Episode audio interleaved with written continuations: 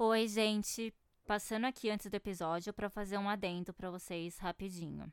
É, algum vizinho tá com obra no apartamento, então meu som falhou algumas vezes. Foi só em algumas partes, não foi muito não. Mas ficou parecendo que a voz tem aquele efeito para não reconhecerem, sabe? Que colocam em reportagem às vezes. Ficou meio bizarro. Enfim. De qualquer forma, isso não interfere no entendimento, foi bem pouquinho. Mas eu só queria explicar isso para vocês antes de começar o episódio. Pedir desculpas por essa falha. Espero que vocês aproveitem mais um episódio. E é isso, bora!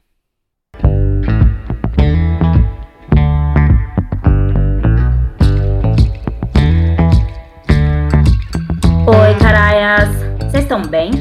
Eu sou a Ana Mendonça e hoje a gente vai conhecer um projeto ambiental muito bacana. Esse projeto é da Ana Brett Schneider. Eu acho que eu falei certo, que ela é chique, Brasil. Ela é uma amiga que eu conheci lá no Japão. Ela também tá aqui no Brasil agora. Não, mentira, ela já não tá mais no Brasil, mas aí a gente já chega aí também. Mas a gente conversou sobre essas diferenças entre os dois países e a gente pode até falar um pouquinho sobre onde ela está agora, sobre esse aspecto ambiental, sobre reciclagem, tudo que envolve, né, esse projeto dela. E é isso então, nosso papo vai ser com a Ana, que inclusive tem outros projetos legais também, mas é isso. Oi Ana, seja bem-vinda na minha caraia, muito obrigada por ter topado. Oi caraias, Oi, Na, oi pessoal que está ouvindo a gente. Bom, é isso aí, bastante coisa para conversar hoje. É um assunto que parece que não tem fim, que nem o lixo, né? É um assunto que envolve o lixo, parece que não tem fim, então nós temos realmente bastante coisa para falar sobre isso. Né, total.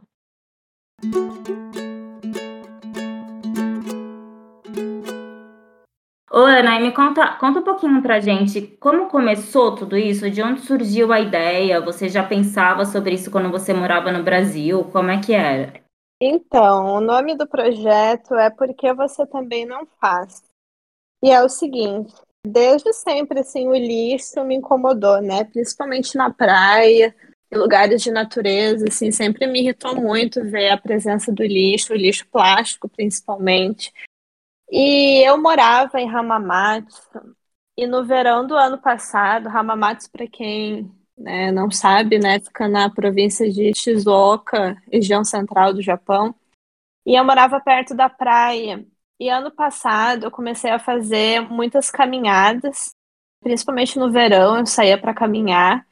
E eu via muito lixo, muito lixo na praia e me incomodava demais. Mas era aquilo assim de eu olhar para o lixo, reclamar e pensar na próxima eu venho com uma sacola. Mas eu sempre esquecia da sacola. E aí eu ficava morrendo de raiva. Essa praia era muito turística ou não? Não, até que porque não. Porque a pergunta. É, então, porque a pergunta é, porque pelo menos o que a gente vê daqui do Brasil, né? A visão que a gente tem, eu já não mais. Mas não, tem japoneses que jogam lixo na rua também. Eu acho que ficou essa imagem por conta de uma Copa, eu acho, não foi? Que teve no Brasil. Daí os japoneses limparam o que eles ocuparam ali do estádio. Não sei se você se lembra. Eu lembro que eles limparam o estádio, daí ficou mais ainda essa imagem do Japão ser muito limpo, os japoneses terem esse hábito de carregar o lixo e tudo mais, né? E na verdade é, né? É super limpo o Japão e tal. Por, é, tanto que, principalmente, aliás, você vendo pelo número de pessoas que vivem ali, Tóquio, que é uma região central e tal, é super limpo. Mas são pessoas, né? Só que a questão da praia é outra, na verdade. Tem essa ideia, que é, que é um mito, na minha cabeça é um mito, que é a ideia de que se tem lixo na praia é porque as pessoas que usaram a praia deixaram seu lixo e foram embora. Só que não é bem assim. É um problema que já existe, as marés ficam carregando lixo para a areia. Ah, então você acaba recolhendo mais ali da beirada. Sim. E aí, Bom, é, continuando a história, né, para eu não avançar, deixa eu voltar um pouquinho na história. Aí eu comecei a fazer essas caminhadas, eu olhava o lixo, eu fui caminhar na praia e eu sem a minha sacola, mas estava tão sujo, eu contei assim, olha, mais de 20 garrafas PETs ao meu redor, ali, só no quadrado que eu tava. Aí eu sentei na areia e fiquei olhando para o mar e pensando, que, que eu podia fazer para ajudar nesse problema. Resolver eu não posso, né? O problema é gigante, mas o que eu posso uhum. fazer para ajudar? Aí eu pensei, bom, eu posso voltar para casa agora e pegar uma sacola e juntar. Aí eu pensei, e se eu, além de juntar o lixo, arrumar uma forma de conscientizar as outras pessoas? Aí surgiu a ideia do porquê você também não faz. Que eu pensei o seguinte: bom, eu vou botar uma plaquinha nas minhas costas, escrito porquê você também não faz, em português e japonês, e vou ficar duas semanas vindo recolher o lixo com essa placa nas costas. Depois de duas semanas, eu, eu, eu tinha um blog, eu ainda tenho, né? Mas eu estava começando naquela época que é o Japão Sem Tardes, e aí eu pensei, eu vou escrever um artigo no Japão Sem Tardes contando a minha experiência. Aí, além de conscientizar as pessoas que me virem com a plaquinha, eu levo para a internet e ajuda a conscientizar outras pessoas lendo o artigo. Foi essa a minha ideia. Aí, o primeiro dia que eu fui fazer isso, que vergonha. Porque uma coisa é ter a ideia, outra coisa é executar, você botar uma plaquinha nas costas ali, porque você também não faz, né? Cara, mas é uma iniciativa maravilhosa, na verdade. Pois é, né? mas é, é uma coisa muito chamativa, né? E eu não sabia como que as pessoas iam reagir, se elas não iam me achar meio ofensiva, sei lá. Então, no segundo dia, eu tava com tanta vergonha que eu botei um bonezinho, a máscara, os fones de ouvido e fui na praia de cabeça baixa. Irreconhecível. Uhum, eu recolhi o meu lixo, não olhava para ninguém. Mas aí passou uns, uns 10 minutos, eu comecei a relaxar, fiquei mais à vontade. E aí eu fiz essa caminhada durante duas semanas. Algumas pessoas conversaram comigo, fiz uma amizade ali. E depois eu escrevi o artigo e publiquei. Só que eu não estava esperando muita coisa, na verdade. Eu ia publicar o artigo, as pessoas iam ler e deu, achei que ia acabar aí. Mas quando eu publiquei o artigo, eu comecei a receber muita mensagem de pessoas que moravam na região perguntando quando que eu ia de novo, porque elas queriam me ajudar, e algumas falando que queriam ajudar, mas moravam longe. Aí eu pensei, poxa, mas tem tanto lixo por aí que se não precisa vir até a minha praia me ajudar. É só a pessoa procurar um lugar perto da casa dela, um parque ou um lago, algum lugar de natureza que tenha lixo, fazer a parte dela, uhum. né? E aí eu resolvi criar o um grupo no Face, porque você também não faz, e sair convidando todo mundo que eu vi que tinha comentado, que queria ajudar e tal. E aí o grupo foi crescendo e a gente já começou a organizar mutirões. E eu iniciei uma campanha naquele verão que era para as pessoas irem sozinhas fazerem ações individuais. Elas limpavam o lixo perto da casa delas e publicavam no grupo. E gerou uma ação bem legal. Teve umas 30, 35 pessoas, famílias, pessoas que foram viajar no verão. Teve bastante gente que fez. Que legal. E as pessoas te mandavam as fotos? Elas registravam para te mostrar e tal? Elas publicavam no grupo. E eu acho muito legal também a questão das crianças, né? Ensinando as crianças a limpar o lixo. Super! Que é daí que começa, na verdade, uhum. né? E é um gesto simples. Exato. Né? É um gesto simples Exato. que todo mundo consegue e faz diferença. A gente tem essa ilusão de que, ah, só eu vou fazer, não vai fazer diferença nenhuma e tal. Só que não, né? Porque igual, você começou sozinha, que nem você falou. Mas foi exemplo para outras pessoas. E pode chamar outras e fazer uma corrente aí do bem, sei lá, se eu sou iludida nessas coisas, mas eu acho que da mesma forma que, sei lá, a gente tem essa sensação do mal se propagar tão rápido, o bem também pode, né? Por que não? Com certeza. E é uma coisa que se a maioria das pessoas estivessem fazendo, né, quanto lixo a gente conseguia tirar dos oceanos. Tem um poder incrível isso. Uma pessoa, um grupo pequeno, talvez não faça diferença, mas se forem muitas pessoas, se forem milhares de pessoas. Com certeza. Ai, que legal. E para onde vocês levam o que vocês recolhem? Vocês levam para algum lugar? Porque no Japão já tem aquela coisa de. Tem os dias certos, né? Pra gente jogar os lixos e tal, tipo plástico, PET, que é separado, não é junto lá, gente, só para explicar. Tem os queimáveis e tal. Cada dia da semana a gente pode jogar um tipo de lixo. Você acabava fazendo dessa forma, quando você deixaria o seu lixo normal mesmo, ou você levava para algum lugar que recebia? Essa parte era um pouco mais complicada, porque tinha que contatar a prefeitura do lugar que a gente ia juntar e combinar com eles. Porque cada bairro tem um centro de limpeza, funciona de uma maneira diferente. Às vezes a gente Uhum. não conseguia é, levar sacolas no centro de limpeza no domingo, que era o dia do mutirão, porque domingo eles estão fechados, é difícil de negociar, né? O Japão tem muita regra. Então até um, um dos organizadores do grupo, Massal, começou a levar o lixo do mutirão de domingo para casa dele, deixar na varanda, para levar no centro de limpeza no dia seguinte. Mas, no geral, o lixo que vem da praia, eles queimam quase tudo, eles não reciclam nada. Você tem que separar metal, Olha. vidros, lâmpadas. Aí eu queria dizer, né, que eu quase pulei a história, que nesses mutirões a gente pegava muito lixo também que vinham de outros países. Coisa da China, garrafa da Coreia, do Vietnã, para você ver como o problema não é se um japonês, um estrangeiro foi lá e deixou o lixo na areia, né?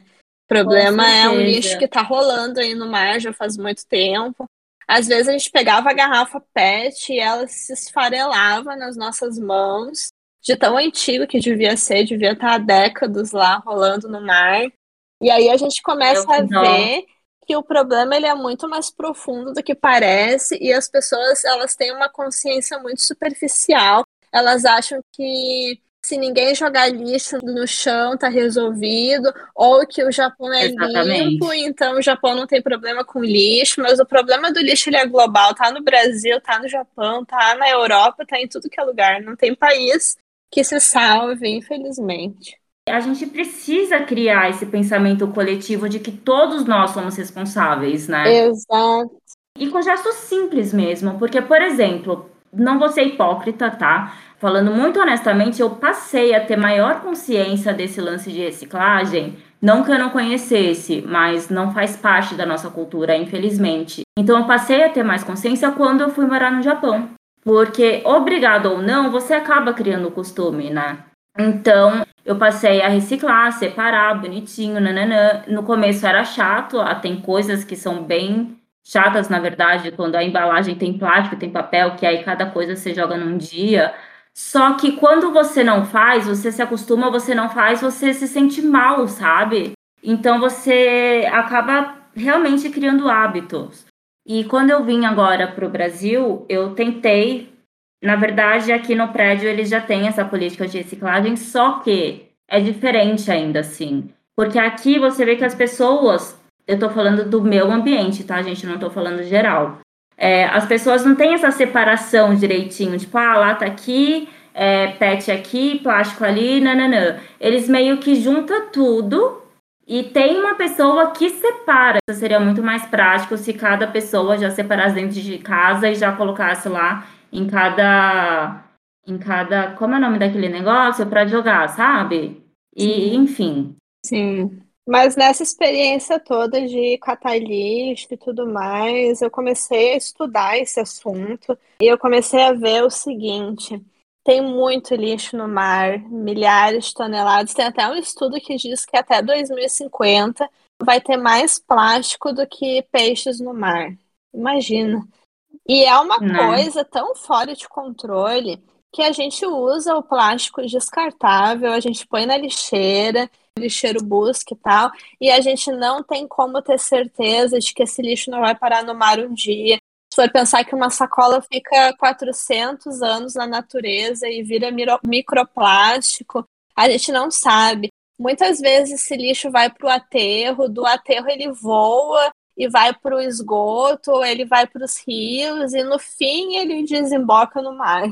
O lixo que a gente usou, a gente perdeu o controle dele a partir do momento que jogou na lixeira e hoje está lá boiando no mar, está no fundo do mar, matou uma tartaruga, a gente não sabe porque a gente botou na lixeira e acabou. Então eu comecei a É ver que o problema maior está no consumo. E quando eu cheguei no Brasil, a primeira coisa que eu vi foi os meus pais. O primeiro dia que eles foram no mercado e eles voltaram do mercado com umas 30 sacolas plásticas. Eu olhei para eles, não, não, isso aqui é inaceitável. E eu tinha trazido na minha mala umas quatro sacolas ecológicas enormes, o maior tamanho que eu achei no Japão, eu comprei e trouxe para eles. E eu falei para eles, uhum. não, vocês podem ir no mercado com as sacolas ecológicas e tal. E eles aderiram à ideia. Eu arrumei uns saquinhos que são que eu comprei na Amazon, que são furadinhos para eles colocarem os vegetais da fruteira. E aí virou uma revolução lá em casa. Ai, que ótimo. E eu comecei a ver, nossa, a gente muda os nossos hábitos, a gente começa a dar o exemplo e começa a chamar atenção porque a gente está fazendo, né? Se você parar para pensar, muita gente não faz por falta de conhecimento também, né? Porque Exato. não existe é, um ensinamento, por exemplo, desde criança, na escola, alguma coisa assim, sabe? A gente não tem isso aqui. Exa eu mesma, é até eu começar a correr atrás da informação, eu não tinha nada. Eu era uma pessoa que me incomodava com lixo na praia e ainda pensava quem é que foi o relaxado porco que jogou esse lixo aqui. Também não tinha ideia Exato. de que o lixo foi carregado pelas marés e tudo mais. Então a gente vai aprendendo eu sabia do lixo que foi deixado, por exemplo, eu achava fogos de artifício na areia no verão. Os japoneses têm mania de soltar fogos no, na beira da praia. Então era lixo que eu via, não, isso aqui foi deixado recentemente. Ou uma garrafa que tá com rótulo perfeito, novinha também, coisa assim. Eu via que era recente, mas muita coisa não é. Muito lixo de embarcação também. Sim, eu acho sim, que eles sim. simplesmente jogam na água e aí eu vi que é uma coisa que a gente tem que buscar conscientizar os outros e buscar informação. Seria muito legal se isso fosse ensinado na escola. Eu acho que os tempos que a gente vive hoje, com essa questão de, desse problema ambiental, né, que não é só o lixo, tem mil e uma coisas aí, poluição, clima, e muita coisa envolve a gente mudar os nossos hábitos também. Então, acho que isso tinha que ser ensinado na Sim. escola, já estava mais do que na hora. Eu acho que o começo deveria ser essa conscientização, né? Sim. Porque, pelo menos, começar antes tarde do que nunca, na verdade, né? E aí as novas gerações irem repassando isso daí. A gente vai ser extinto logo menos. 2050, que você falou do estudo do mar e tal Tá aí, 2050 tá muito perto. Piscou, chegou, né? Sim, imagina. Não tem um incentivo nenhum para se usar sacola ecológica, o canudo é de plástico ainda. Aqui na Europa os canudos são de papel, já acabaram com um monte de coisa.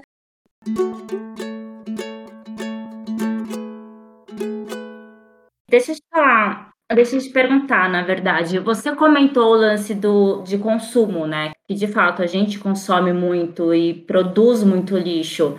Você tem algum projeto ou pessoal mesmo, tá? Não tô falando nem projeto de que você quer espalhar no mundo. Talvez isso seja consequência.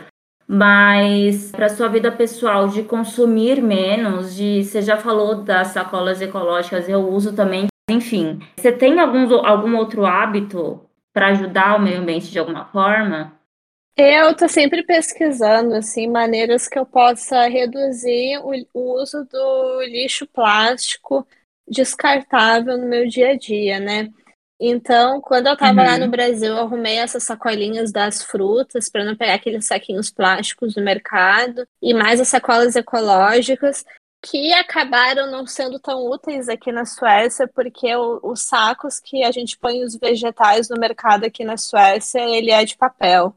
Mas eu comecei a ver outras coisas também. Eu substituí a minha escova de dente por uma de bambu, porque é uma escova de Olha. dente que em 30 anos ela se desintegra totalmente, né? Tem na Amazon, tem várias opções. É mesmo? Uhum.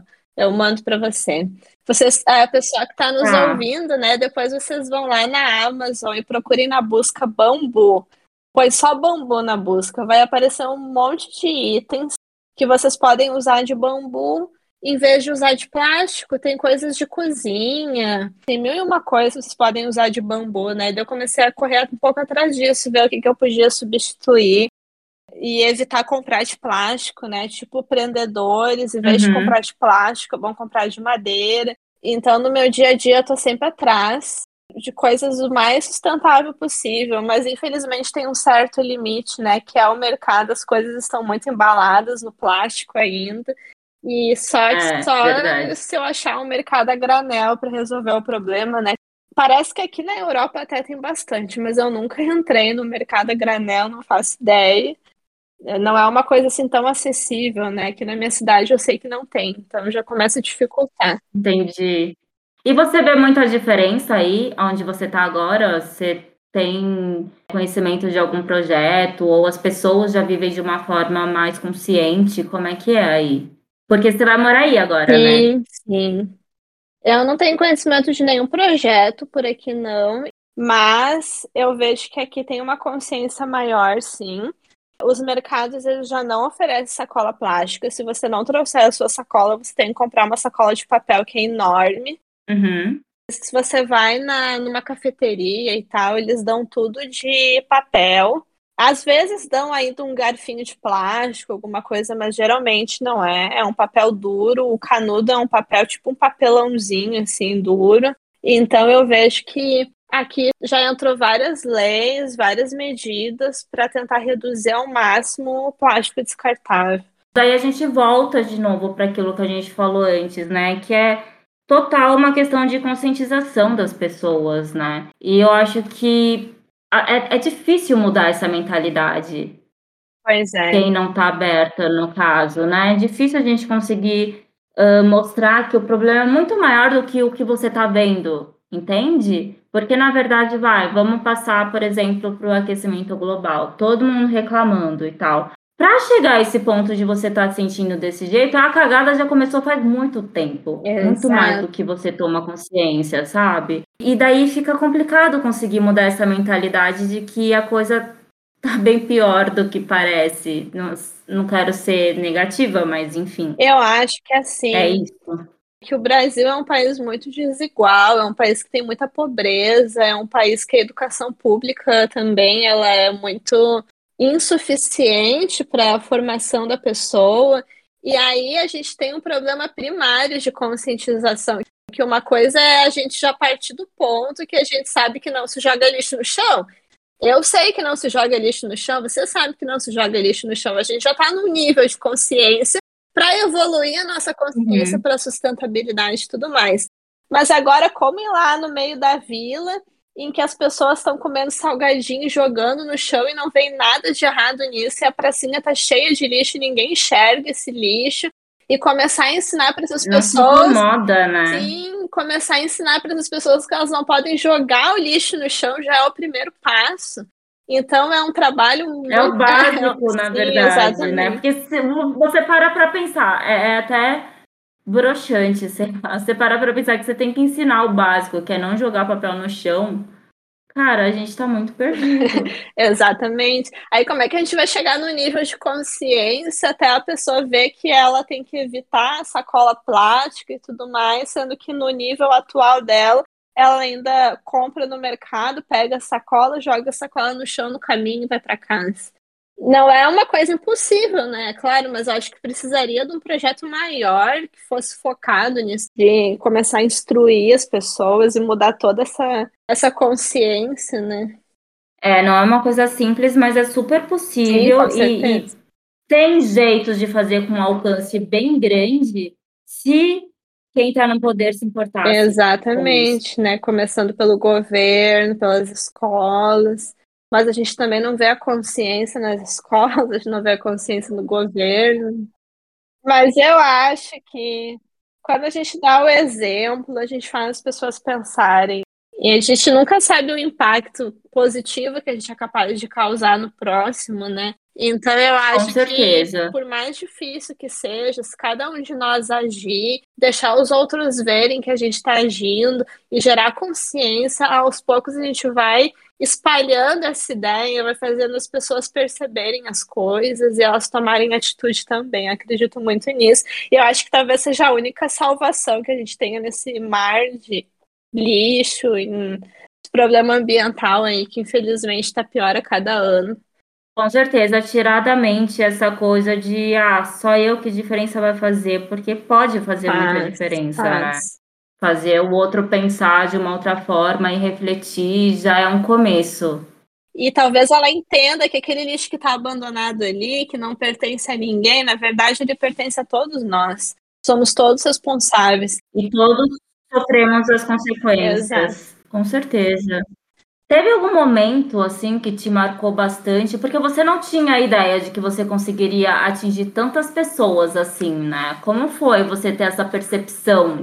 Ah, assim, às vezes eu ficava bem emocionada vendo as pessoas se reunirem para limpar o lixo e saber que eu inspirei, né? Que eu causei essa inspiração. E por causa do lixo, eu formei um grupo de amigos que, enquanto eu estava no Japão, a gente se via bastante que eram os organizadores dos mutirões. E quando eu fui embora do Japão, eles me entregaram um quadro com as nossas fotos. E eu fiquei muito Ai, emocionada com aquilo. E aí um deles me dizia assim que a minha ficha nunca ia cair da importância do que eu estava fazendo, né? E eu acho até que ele tinha razão, porque é realmente assim, é difícil cair a ficha de que você mobilizou pessoas e tudo mais.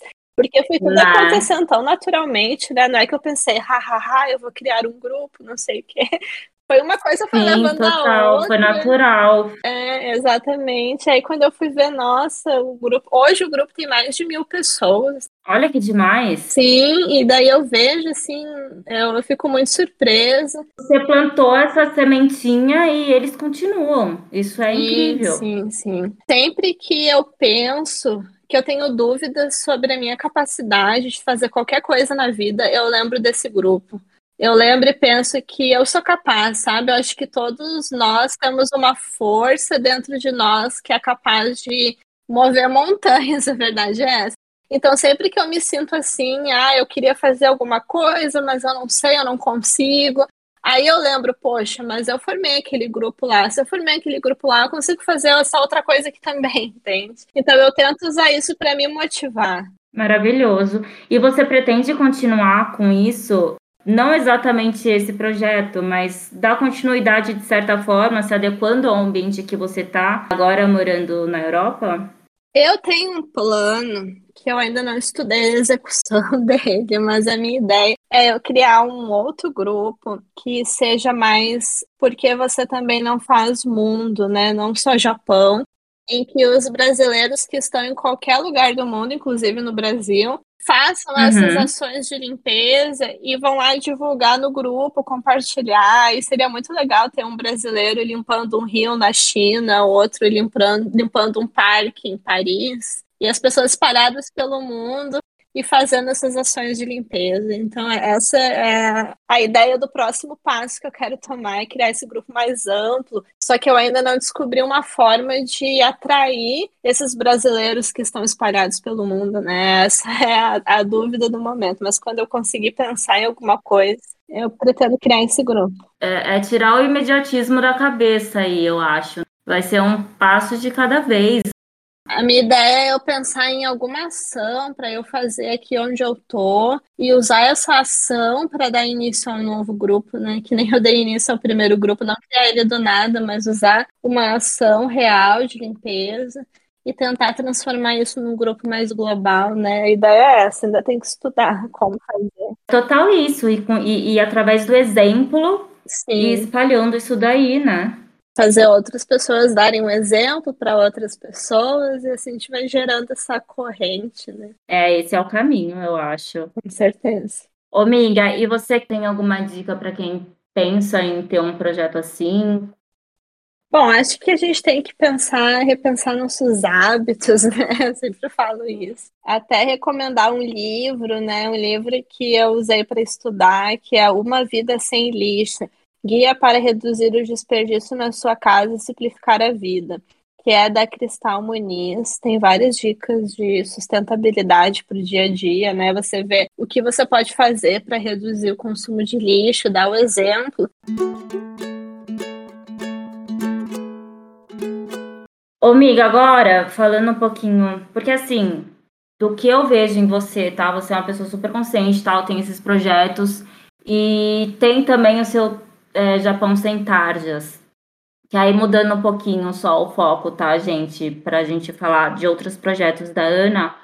O Japão Sem Tarjas também é muito bacana que você leva essa. É um outro tipo de conscientização, mas você também leva isso para muita gente, né? Do modo de vida do Japão, de certas leis, é, às vezes até diferenças entre um país e outro. Como surgiu essa ideia para você também? Porque você é formada em jornalismo, né? Isso, isso. Eu sou jornalista. Eu morei quase sete anos no Japão. E aí eu criei o Japão Sem Tarjas, que foi o seguinte: quando eu vim para o Japão em 2014, eu tinha a ideia de país perfeito. Nossa, o Japão era aquele país maravilhoso, organizado, limpo, seguro.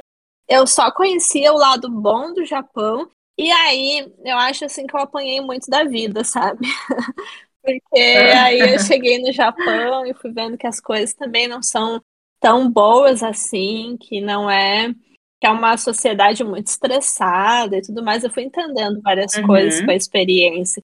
E aí eu comecei a ver que há pouquíssima informação sobre o Japão real, né? O que a gente vê na mídia, no geral, é uma imagem muito positiva do Japão. E não que eu queira ser negativa com o Japão, não é isso, mas eu gosto de mostrar as realidades não. do país que ninguém tá vendo. E isso gera mais. E é necessário, né, Sim, cara? Exato, tem muito problema social do Japão que é ignorado, no, às vezes até pelos próprios japoneses, às vezes no exterior. Mas essa imagem das coisas reais do Japão, elas não saem muito do Japão. E é interessante que as pessoas vejam como as coisas funcionam, e elas discutam entendam os problemas do país, até para quem quer se mudar para o Japão, se mude com uma consciência mais real de como o Japão funciona. Com certeza. Você pode querer morar no Japão, mas é bom ter uma consciência real dos problemas que você vai enfrentar no dia a dia e tudo mais, né? Acho isso muito importante. Não existe um país perfeito, né? Exato. Não existe, nunca existirá. Mas eu entendo quando você diz isso, que é mais no sentido da gente tirar essa ilusão que a gente tem, principalmente morando aqui no Brasil, de que tudo funciona e tudo é perfeito e tudo não sei o quê. Sim, muita coisa funciona e é um país super conveniente, é ótimo e tal. Mas tem coisas que eles poderiam mostrar mais a real, né? Exato. Foi só nessa intenção mesmo de mostrar a realidade e tudo. E também mostrar a realidade de brasileiros, né? Problemas que a comunidade enfrenta, que às vezes não também não é divulgado em lugar nenhum, né? Então a, a ideia foi mais essa, assim, pegar, criar um veículo realmente independente que eu pudesse publicar livremente, que eu acho que é interessante compartilhar, seja a tradução de matérias do Japão, histórias de brasileiros também, né? Foi essa a proposta. Maravilhoso, amiga. Então, por hoje é isso. A gente encerra por aqui. Pessoal, amiga, eu amei, eu amei a sua participação. Obrigada por ter topado. Obrigada, Ana. Eu amei também. Muito legal a gente conversar sobre isso. Com certeza, é uma troca que só agrega. Eu acho que é isso, a intenção é essa. E aos pouquinhos a gente consegue expandir isso daí Obrigada Com mesmo certeza. mais uma vez. Qualquer coisa, estamos aí. Estamos aí. Você quer deixar o seu arroba? Você quer fazer um jabazão de mais alguma coisa? Seus outros projetos. Gente, para quem não sabe, a Ana também é escritora. Ela faz um tudo, essa mulher. É, é incrível. Tem um livro publicado, Oitavo Andar, que a Ana leu, aliás. Eu curti bastante. No Instagram eu tô mais presente é nesse perfil de escritora, né? Que é a Ana P. Stokes, S-T-O-K-S. Eu até tenho outros perfis que não estão tão ativos, né? Mas tem o do grupo porque você também não faz. O nome do grupo ele é todo abreviado no Instagram. P Q V C T B é, e não faz, daí é meio difícil soletrar. não, mas aí a gente marca tudo no, no Instagram do, do podcast também. Então tem o do seu livro, que é a Ana Stokes, tem o Porquê Você Não Faz e o Japão Sem Tardes. Tem o Japão Sem Tardes também, isso aí. Maravilha, então. É isso, gente. Obrigada para quem ouviu até aqui. Obrigada, pessoal. Obrigada, amiga, mais Obrigada, uma vez. E, gente, quem quiser acompanhar também, tem o arroba i underline caraia. Acompanha. Eu ia falar, acompanha a gente lá, mas só sou eu mesmo. E é isso. Beijo, isso fui. Beijos, tchau, tchau.